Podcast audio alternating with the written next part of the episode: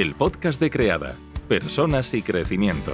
Tu espacio en el que Miguel Ángel y Rocío te acompañan a reinventarte personal, familiar y profesionalmente.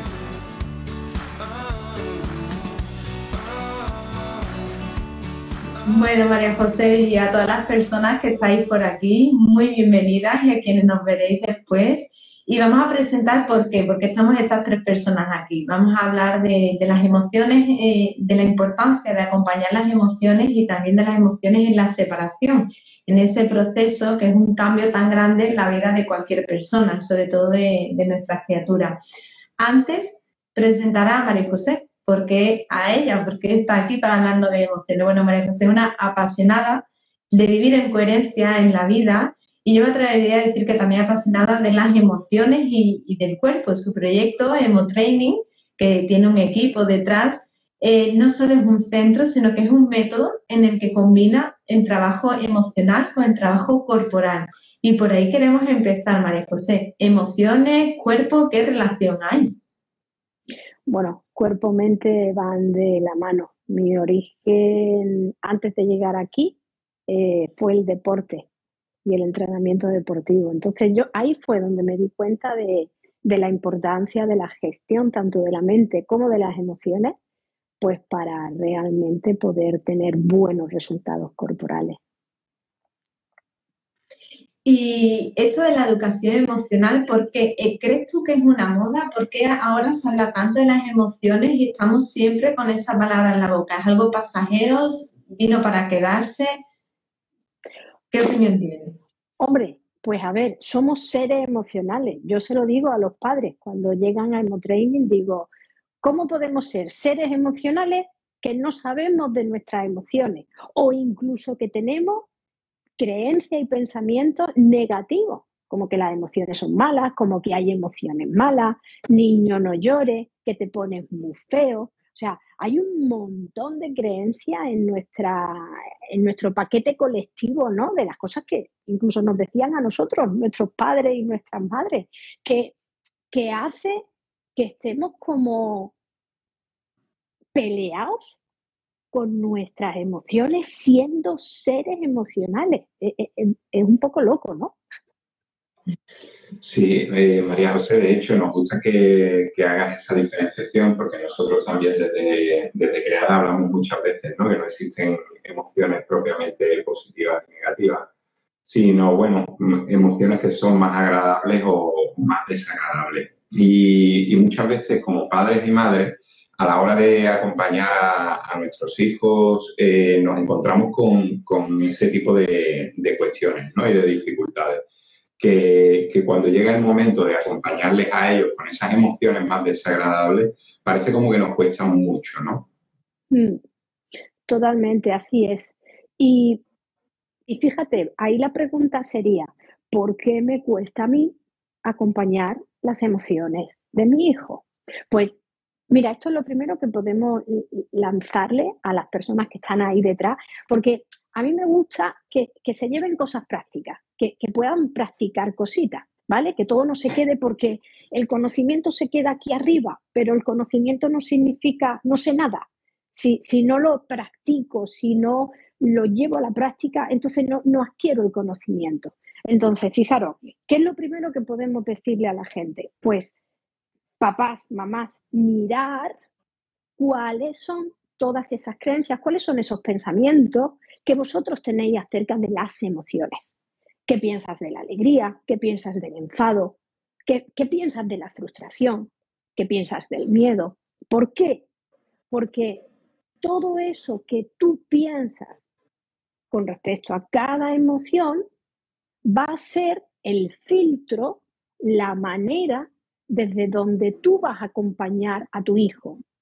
Un ejemplo, si para mí como mamá el que mi hijo sienta frustración, pienso que es que mi hijo está sufriendo, eso me pasa así con los padres, que tienen frustración el niño, el niño tiene frustración, y el padre o la madre piensa que está sufriendo erróneamente, evidentemente. Evidentemente está pasando una situación que a tu parecer, a tus ojos, puede ser desagradable, pero de ahí a que haya sufrimiento va un trozo grande. Pero claro, si tú lo piensas y no te das cuenta de eso que estás pensando y pienso que, que estás sufriendo, pues claro que se me va a hacer muy difícil, incluso imposible, no, no intervenir en el proceso de la vivencia de la emoción. Lo voy a cortar, que es lo que normalmente solemos hacer.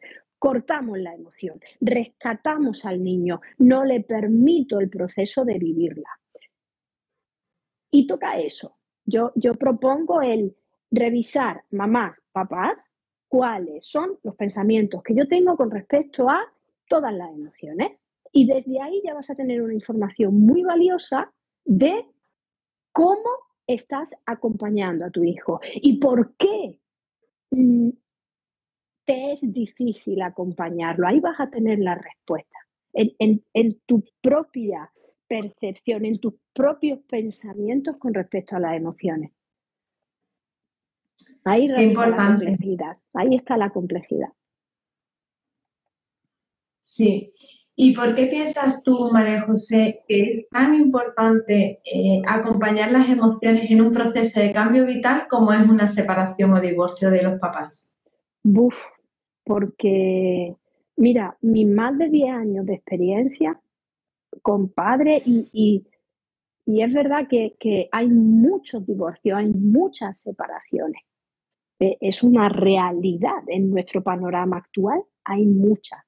¿No? ¿Qué pasa? Cualquier proceso de cambio eh, invocan muchísimas emociones.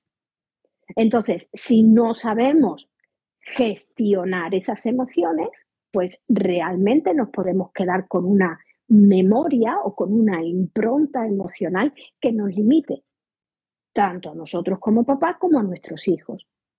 ¿Vale? Entonces, ¿qué sucede cuando hay una separación? Em, para mí el niño se queda como con tres grandes preguntas, ¿no?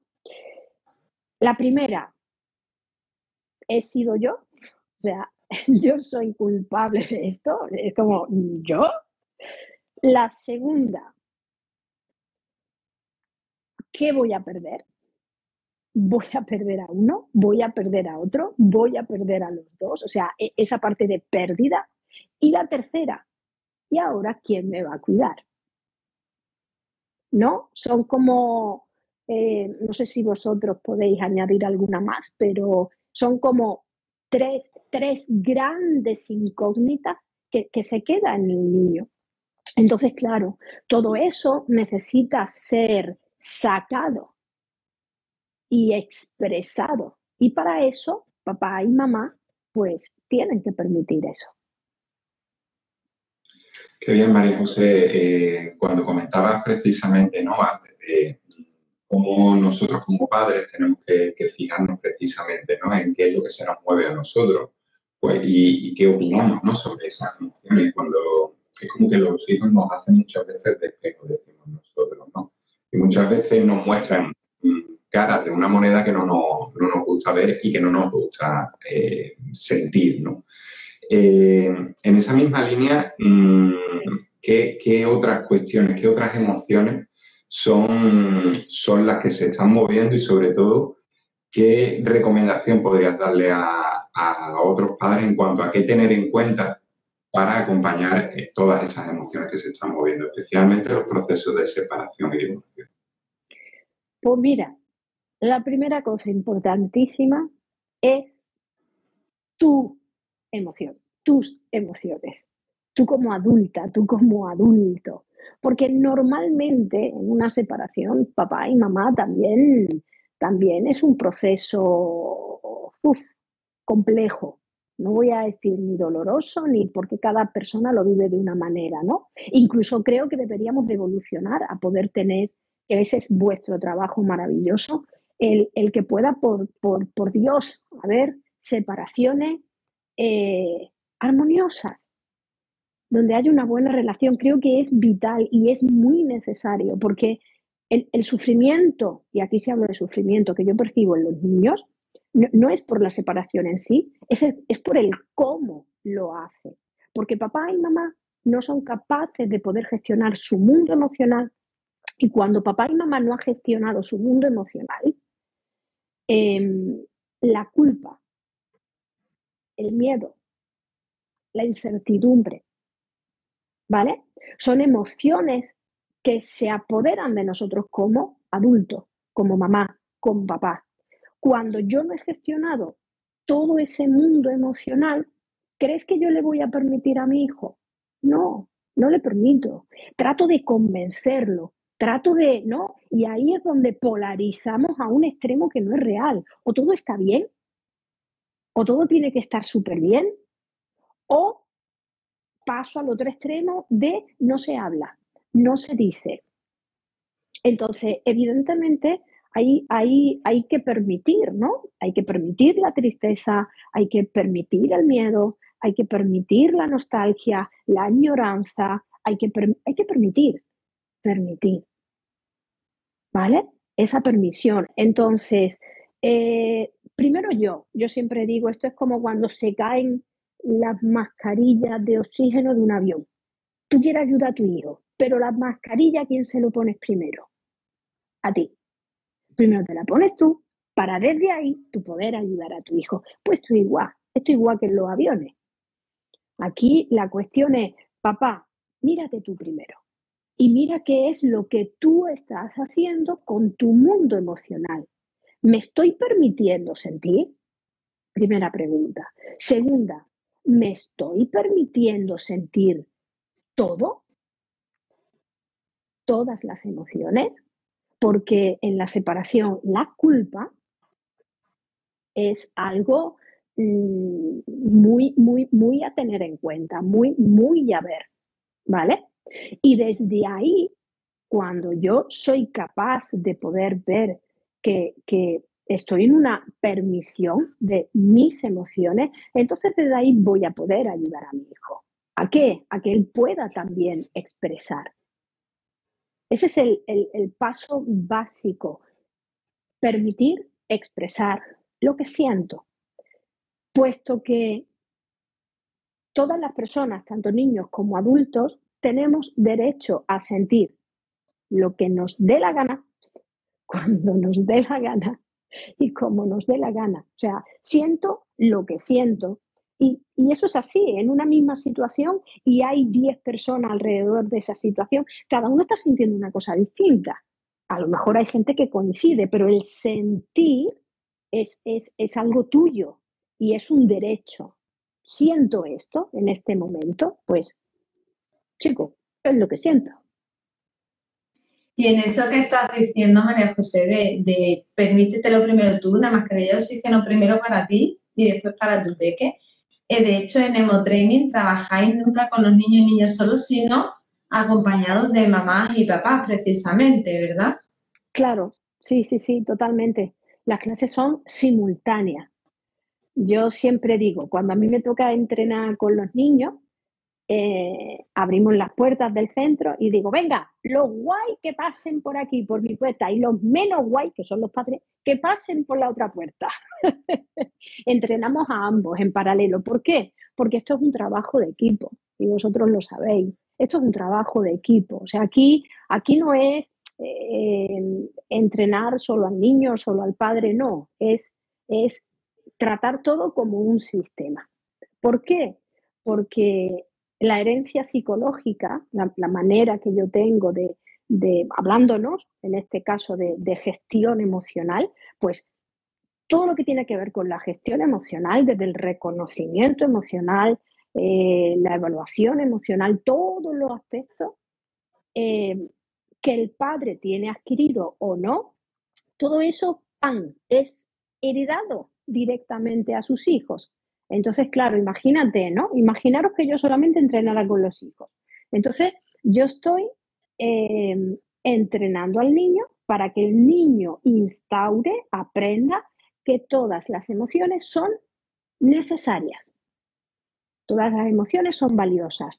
Todas las emociones vienen a darnos una información muy necesaria. Es que esa es la palabra. Todas las emociones son necesarias.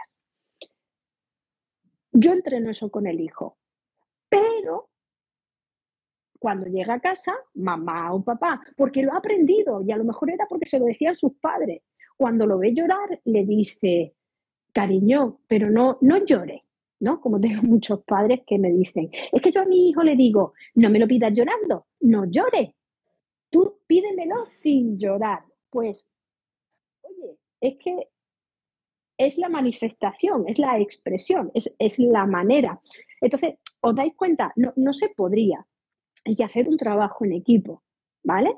Donde por una parte los niños aprendan eh, de manera preventiva y puedan desarrollar todas sus competencias emocionales y los papás puedan aprender incluso una parte de desaprender todo aquello que no funciona y que de manera consciente o inconsciente, pues repetimos con nuestro hijo. María José, nos gustaría que nos hablaras un poco más de la culpa. Antes has ha, un poco así de, refilón eh, y mm, suele ser una de las emociones que más se da, especialmente lo que tú decías, ¿no? Cuando cae la mascarilla y mm, sobre todo en las madres más que en padres, ¿vale? Pero cuando se, llega a un proceso de separación o divorcio, eh, es muy habitual sacar el látigo de, la culpa, ¿no? Eh, entonces, ¿cómo se te ocurre a ti que, se les podría acompañar precisamente a esas madres eh, cuando sacan automáticamente, evidentemente, ese, ese lado ¿no? de la culpa? Vale. La culpa siempre, siempre, siempre va precedida por una serie de pensamientos. O sea, yo tengo que sostener una serie de ideas en mi cabeza, en mi mente, que deriven en ese sentir. El pensamiento precede al sentir. Pienso, siento. Entonces, para una vez que yo me doy cuenta, como mamá principalmente, o papá también, los hay, yo siento, yo me doy cuenta de que estoy sintiendo culpa, pues ahí lo que toca, y esto dentro de la inteligencia emocional es como el primer escalón, que es el autoconocimiento, el conocerme, ¿vale? Yo tengo que pararme a escribir y a darme cuenta de cuáles son todos aquellos pensamientos que yo sostengo ahora ¿Qué me generan esa culpa? Ese es el primer paso, poder ver todas esas ideas que generan, ¿vale? Esa culpa. Acordaros siempre, pensar, sentir. Lo que yo siento viene precedido por pensamientos. ¿Vale? Una vez que sois consciente de cuáles son esos pensamientos, todos esos pensamientos no dejan de ser ideas que yo en un momento dado puedo cambiarlas. Si algo tiene el ser humano, yo creo que el poder más grande que se nos ha otorgado es el poder de elegir lo que pienso. Yo puedo elegir. Tengo libertad de pensamiento. Esto es un hecho constatable. Yo ahora mismo puedo pensar aquí lo que yo quiera. Y todos los que estamos aquí, si lo pensáis en un elefante verde, puedes pensar, puedes pensar todo. Entonces, una vez que soy consciente, porque yo no puedo cambiar algo que no veo, yo no puedo cambiar algo de lo que no soy consciente, una vez lo he hecho consciente, ahora toca empezar a poner en duda eso. Un ejemplo. Una mamá puede tener eh, esa emoción, ese sentir de culpa, porque sostenga un pensamiento de he dejado a mis hijos sin su padre. ¿No? Puede ser un pensamiento que se me acaba de venir. Ok, pues a partir de ahí es poner en duda esa... ¿Es verdad? O sea, ¿es verdad que yo he dejado a mi hijo sin padre? O sea, llega un momento que para yo poder cambiar mi sentir, necesito poner en duda todos esos pensamientos que a lo mejor llevan acompañándome 30 años o 40 años. pero es que a lo mejor eso que pienso es una... Todo al final es una verdad a media. Al final es qué es lo que yo quiero ver aquí. Al final es qué es lo que yo quiero creer. Y siempre, siempre, siempre vamos a poder hacer una elección de, pensamiento más empoderante, que realmente me, me, me dé un sentir más agradable. Entonces, mi recomendación es esa. O sea, papis, mamis, por favor, por favor, si, si, si te metes en la culpa una y otra vez, una y otra vez, coge tu diario, haz un diario de pensamiento y empieza a darte cuenta de qué estás pensando, de, qué es lo que estás metiendo aquí en esta caja. ¿Vale? Y a partir de ahí, eh, eh, empecemos a hacer una elección de pensamiento de manera consciente que verdaderamente sean pensamientos que me hagan sentirme mejor. Porque todo al final siempre es como yo lo quiero ver. Todo tiene su parte más agradable y más desagradable, pero al final todo está aquí.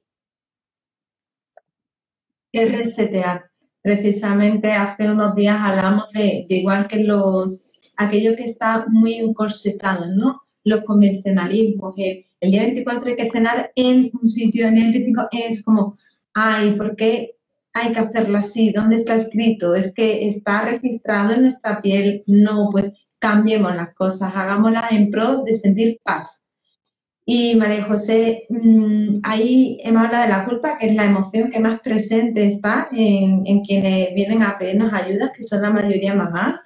Y hay emociones muy presentes en las criaturas cuando su mamá y papá se separan, que son sobre todo la tristeza, el miedo, porque hay un sistema ahí que, cambia, y eh, la añoranza, porque hay uno de los dos a los que suelen estar echando de menos, y el enfado. El enfado que es de las emociones, que la tristeza y añoranza, por un lado, las madres en estos días que poníamos gentilla de preguntas, pues hablaban mucho de, cómo eso les hace sentir mucho dolor y les conecta con la culpa que acabamos de hablar. Y el enfado, eh, hay una tendencia muy fácil a tomarse el enfado como personal, como que están enfadadas o enfadados con ellas, en lugar de de poder poner distancia, entender que es un enfado con la situación.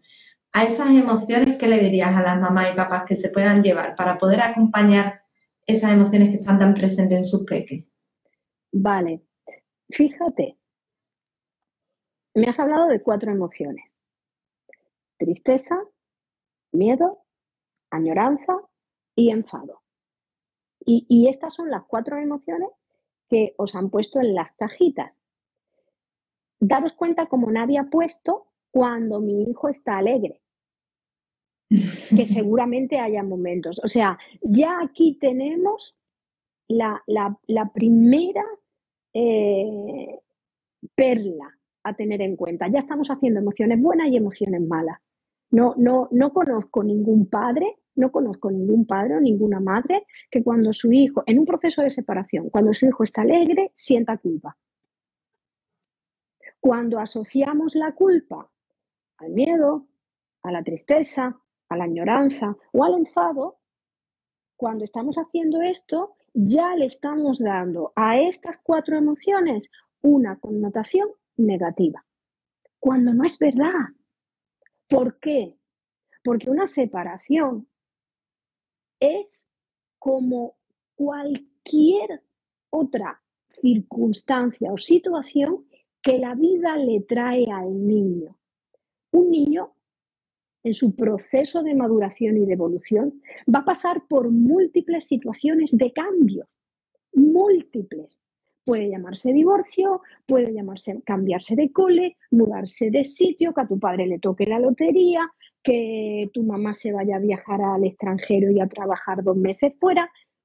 Ya ahí ponemos situaciones buenas, situaciones malas, ya seguimos etiquetando, pero al final no deja de ser un proceso. Entonces, cuando yo, yo donde me encantaría poder mm, llevar a, a, los papás y las mamás que nos están viendo ahora es dar por hecho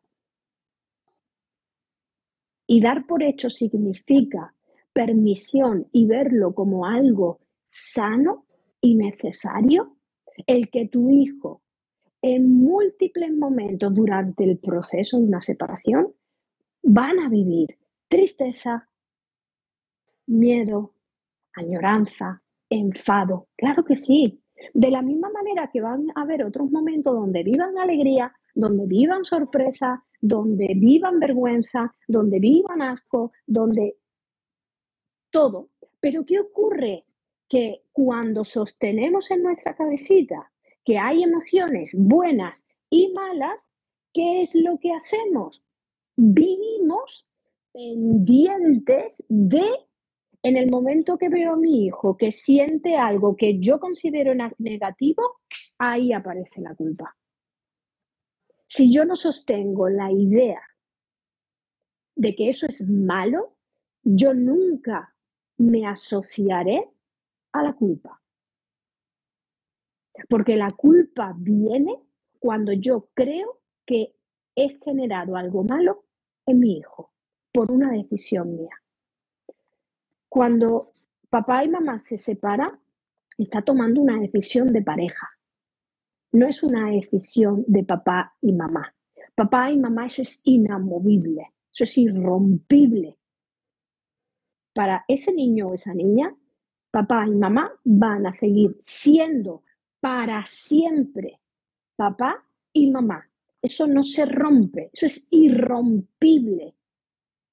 Lo que se rompe es la pareja, lo que se rompe es la relación de pareja. Y ahí papá y mamá tienen todo el derecho del mundo a elegir con quién quiere estar y cómo quiere estar. Esto es lo segundo que me encantaría dejarles a todos estos padres. Por favor, separemos la pareja, la relación de pareja de el equipo papá y mamá.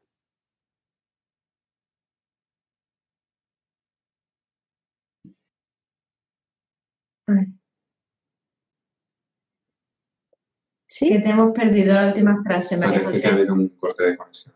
Sí, porque me ha entrado una llamada. Sí, esto es la ley de Murphy, hijo. Cuando hago los directos empieza a caer las llamadas. Que bueno, lo que decía se reduce en la frase que nosotros decimos que cuando una relación de pareja se termina, la familia no se rompe, sino que cambia de molde.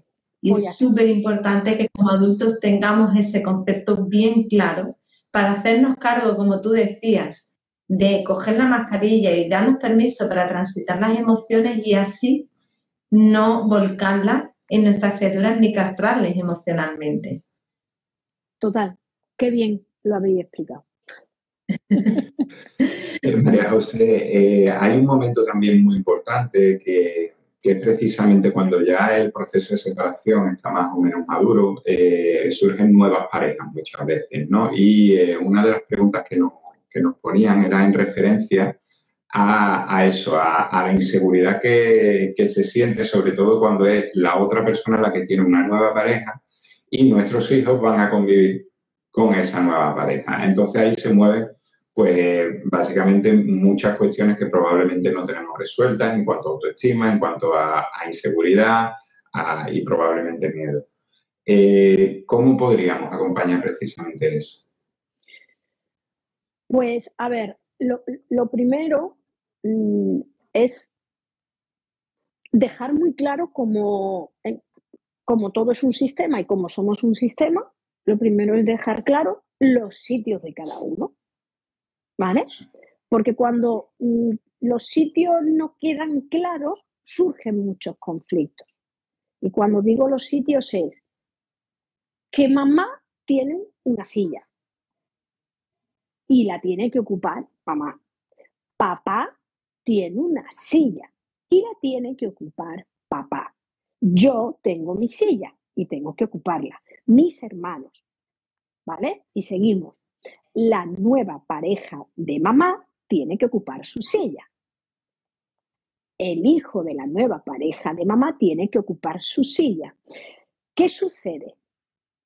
Muchas veces como, como adultos a nosotros Mm, nos cuesta mucho eh, dar los lugares. ¿Por qué? Pues porque yo a lo mejor con el padre de mi hijo he terminado como el rosario de la aurora. Entonces es un hombre que a mí ya se me ha quedado aquí atravesado.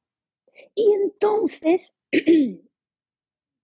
y muchas veces no me doy ni cuenta, pero empiezo a darle como competencias a mi nueva pareja porque estoy súper enamorada de él, me parece un hombre maravilloso, yo por qué no me casé con él desde primera hora, en maldita hora que me casé con el otro, empieza todo eso.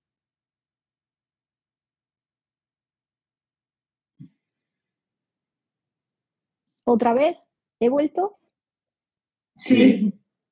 Vale, eh, no sé si se ha oído todo. La última frase. La última frase se ha Vale, pues que al final nos liamos, nos liamos. ¿Por qué? Hombre, porque tampoco somos máquinas, no somos máquinas. Entonces, ¿qué pasa? Pues que por el padre de mi hijo siento X y por mi nueva pareja siento Y. Entonces, yo tengo que mm, trabajarme un poquito, ¿eh? y esto seguro que vosotros acompañáis en ese trabajillo, a digerir un poquito a mi ex, a, entender que darle su lugar, luego dentro siempre, ¿no? Hay, o estoy hablando de generalidades.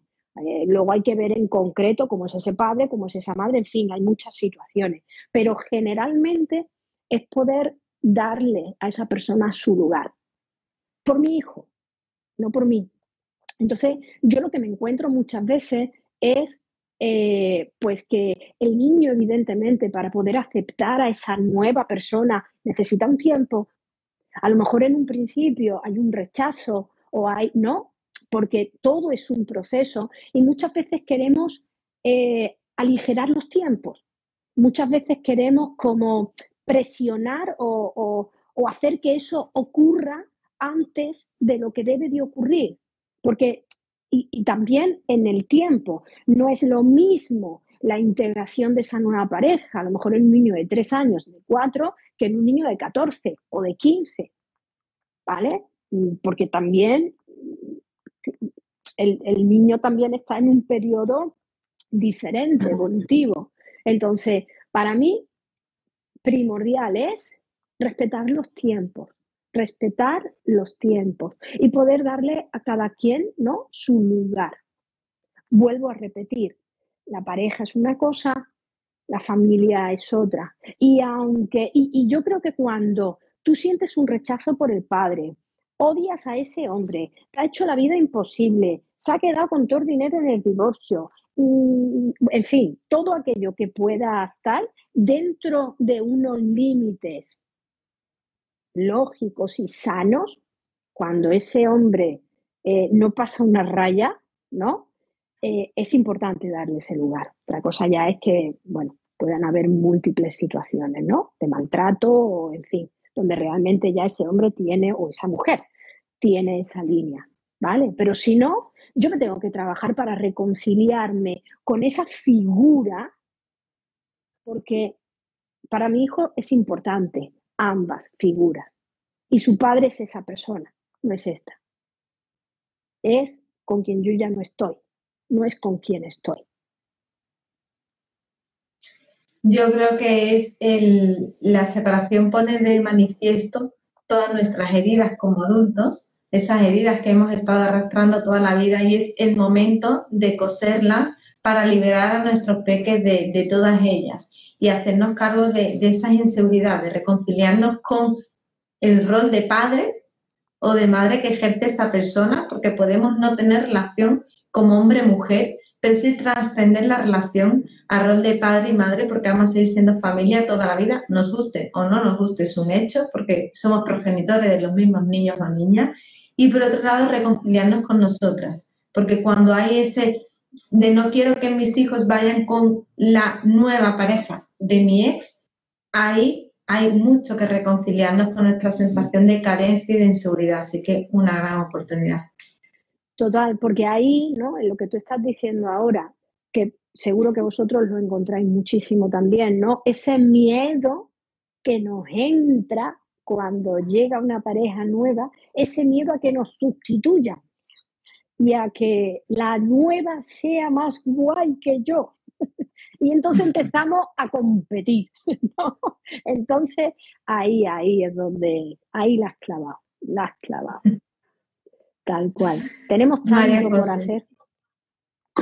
Claro, yo aspiro a que algún día dejemos de hablar de gestión emocional, porque te lo he escuchado, nosotros utilizamos ese término y aunque lo utilizamos, yo siempre tengo un conflicto interno, porque es que las emociones no se gestionan, las emociones se sienten, se viven y ya está. Pero como somos una población adulta que venimos de ser analfabetas emocionalmente, pues estamos ahí en ese proceso que te has dicho de desaprender, de aprender, para así poder acompañar libremente, sin condicionamiento, a nuestros peques. Y claro, pues mientras hay que aprender a gestionar hasta que las dejemos vivir y sentir y salir como ellas necesitan. Sí, y yo creo que ahí hacéis un trabajo muy necesario, la verdad, porque creo que eh, el que acompañéis ¿no? a gestionar esa culpa, ese miedo, es básico para poder llegar a un buen puerto en la separación, porque de verdad, de verdad que ahí se astillan y se enquistan eh, todas esas emociones, principalmente culpa y, miedo. Así que bueno, a ver si las cositas que hemos dicho, pues quien se anime que pase a la acción, esto es muy importante, practicar, practicar y entrenar, si no, no hay resultado eh, y, que sirva, que sirva. Pues sí, María José, muchísimas gracias por tu aportación, que seguro que va a servir y mucho. Qué guay, fantástico. Pues nada, hasta que echemos otro ratillo de charla. Pues sí, María José, muchas, muchas gracias a ti y a todas las personas que estáis al otro lado. Un abrazo muy grande. Hasta pronto. Y hasta aquí el episodio de hoy. Si te ha gustado puedes compartirlo para que pueda llegar a más personas.